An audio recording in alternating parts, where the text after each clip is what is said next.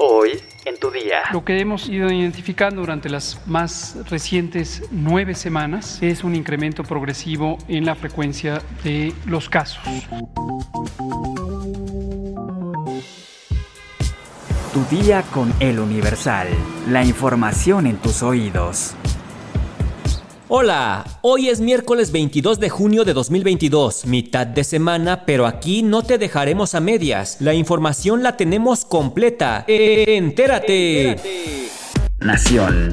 La Secretaría de Salud reportó en las últimas 24 horas 2.132 contagios de COVID-19, lo que acumuló 5.877.837 casos en total. Ante esto, el subsecretario de Salud, Hugo López Gatel, reconoció el aumento de casos de COVID y que se están registrando en promedio 5 fallecimientos por día.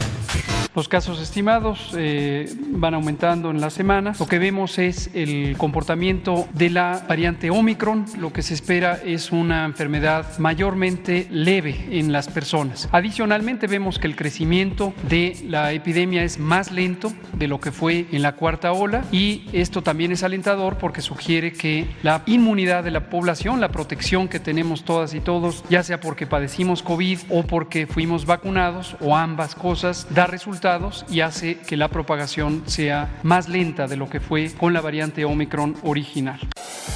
Metrópoli. La Universidad Nacional Autónoma de México confirmó la versión de que un alumno planeaba una agresión contra sus compañeros y una profesora por una calificación que no fue de su agrado. El periodista Antonio Nieto informó a través de sus redes sociales que un alumno de la maestría en Derecho amenazó de muerte a una docente y a otros alumnos supuestamente porque el estudiante recibió un 8 de calificación. De acuerdo con la publicación, una de esas amenazas fue titulada como Masacre en la UNAM y agregó que ya existe una denuncia formal ante la Fiscalía General de Justicia de la Ciudad de México. Ante estos hechos, la Facultad de Derecho de la UNAM informó que el asunto se está atendiendo por la Secretaría de Vinculación y Asuntos Jurídicos de la propia Facultad de Derecho desde el pasado 16 de junio, cuando, derivado de quejas por conductas inadecuadas que llegaron hasta la amenaza contra la profesora y la violencia verbal contra sus compañeros, se le impusieron medidas cautelares consistentes en prohibirle el contacto con la docente amenazada. Estados. La Secretaría de Seguridad y Protección Ciudadana informó que ya se tiene identificado al responsable del asesinato de los sacerdotes jesuitas Javier Campos y Joaquín Mora y del guía turístico Pedro Eleodoro en una iglesia de Cerocahuí en la Sierra Tarahumara. A través de un comunicado, la Secretaría de Seguridad indicó que se continúa con la investigación para dar con su paradero y no permitir la impunidad. Luego de que se agudizó el desabasto de agua en la zona metropolitana de Monterrey debido a que se detuvo el bombeo para reparar una fuga en el acueducto de la presa El Cuchillo, los habitantes de varios municipios recurrieron ayer a medidas extremas. Las familias se han mantenido a la casa de pipas que salen a repartir agua, aunque no sea potable, a los municipios afectados. Sin embargo, debido a que los choferes tienen marcada una ruta, se han presentado situaciones que casi derivan en violencia por parte de quienes los ven pasar sin detenerse en sus colonias. En San Nicolás de los Garza, decenas de personas hicieron filas de horas ante las pipas para llenar sus botes. Las autoridades municipales han buscado aliviar la situación repartiendo agua tratada no potable, que puede ser utilizada para lavar la ropa o en la limpieza doméstica.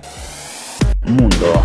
Corea del Sur anunció este martes 21 de junio que lanzó un cohete espacial de fabricación nacional y puso en órbita la carga, lo cual representa un paso gigante para el país en sus aspiraciones espaciales, dijo el ministro de Ciencias y Tecnología Lee Jong-ho. El vehículo coreano de lanzamiento espacial, llamado Nuri, despegó desde la estación de lanzamiento dejando atrás una gran columna de humo. Las tres etapas del cohete funcionaron, logrando llegar al objetivo de 700 kilómetros de altura y poner en órbita un satélite de verificación de funcionamiento informó Seúl. Este cohete de tres etapas ha sido desarrollado a lo largo de una década con un costo de 2 billones de wones, lo que equivaldría a 1.600 millones de dólares. Pesa 200 toneladas, mide 47.2 metros de largo y tiene seis motores de combustible líquido. Lee Jong-ho expresó que Corea del Sur se ha convertido en la séptima nación del mundo en lanzar un vehículo espacial con tecnología nacional y afirmó que el gobierno continuará trabajando para convertir al país en una potencia espacial. El lanzamiento de este martes tuvo lugar ocho meses después de otra operación que no pudo completarse con éxito, ya que no se logró colocar el simulacro de satélite en órbita.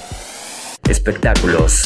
El juicio civil en contra de Bill Cosby concluyó este martes 21 de junio, encontrando que el comediante y actor abusó sexualmente de un adolescente de 16 años en la mansión Playboy en 1975. El jurado del condado de Los Ángeles deliberó y entregó el veredicto a favor de la víctima, Judy Hood, otorgándole la cantidad de 500 mil dólares. El jurado concluyó que Cosby causó intencionalmente un contacto sexual perjudicial a Hood, quien ahora tiene 64 años y que creía razonablemente que ella tenía menos de 18 y su conducta fue impulsada por un interés sexual anormal en una menor de edad. La derrota legal para el artista de 84 años, alguna vez apodado el papá de Estados Unidos, llega casi un año después de que su sentencia en el penal de Pensilvania por abuso sexual fuera revocada y él fuera liberado de prisión. La demanda de Jody Hood era una de las últimas acusaciones que quedaban pendientes contra Cosby, después de que su aseguradora llegara a múltiples acuerdos legales con otras víctimas. Cabe destacar que el actor no asistió al juicio ni testificó en persona, pero videos cortos de una declaración que rindió en 2015 fueron presentados al jurado, donde se negaba a haber tenido contacto sexual con Hood. Pese al veredicto, Cosby sigue negando las acusaciones a través de su abogado y publicista. Claro, pues ¿qué va a decir? Jamás va a aceptar sus negras intenciones. ¿Sabes cuánta sal debemos consumir al día según la Organización Mundial de la Salud? Descúbrelo en nuestra sección menú en eluniversal.com.mx. Ya estás informado, pero sigue todas las redes sociales de El Universal para estar actualizado. Y mañana no te olvides de empezar tu día, tu día con El Universal. Tu día con El Universal. La información en tus oídos. Even on a budget, quality is non-negotiable. That's why Quince is the place to score high-end essentials at 50 to 80% less than similar brands. Get your hands on buttery soft cashmere sweaters from just 60 bucks, Italian leather jackets, and so much more. And the best part about Quince, they exclusively partner with factories committed to safe, ethical, and responsible manufacturing. Elevate your style without the elevated price tag with Quince. Go to quince.com slash upgrade for free shipping and 365-day returns.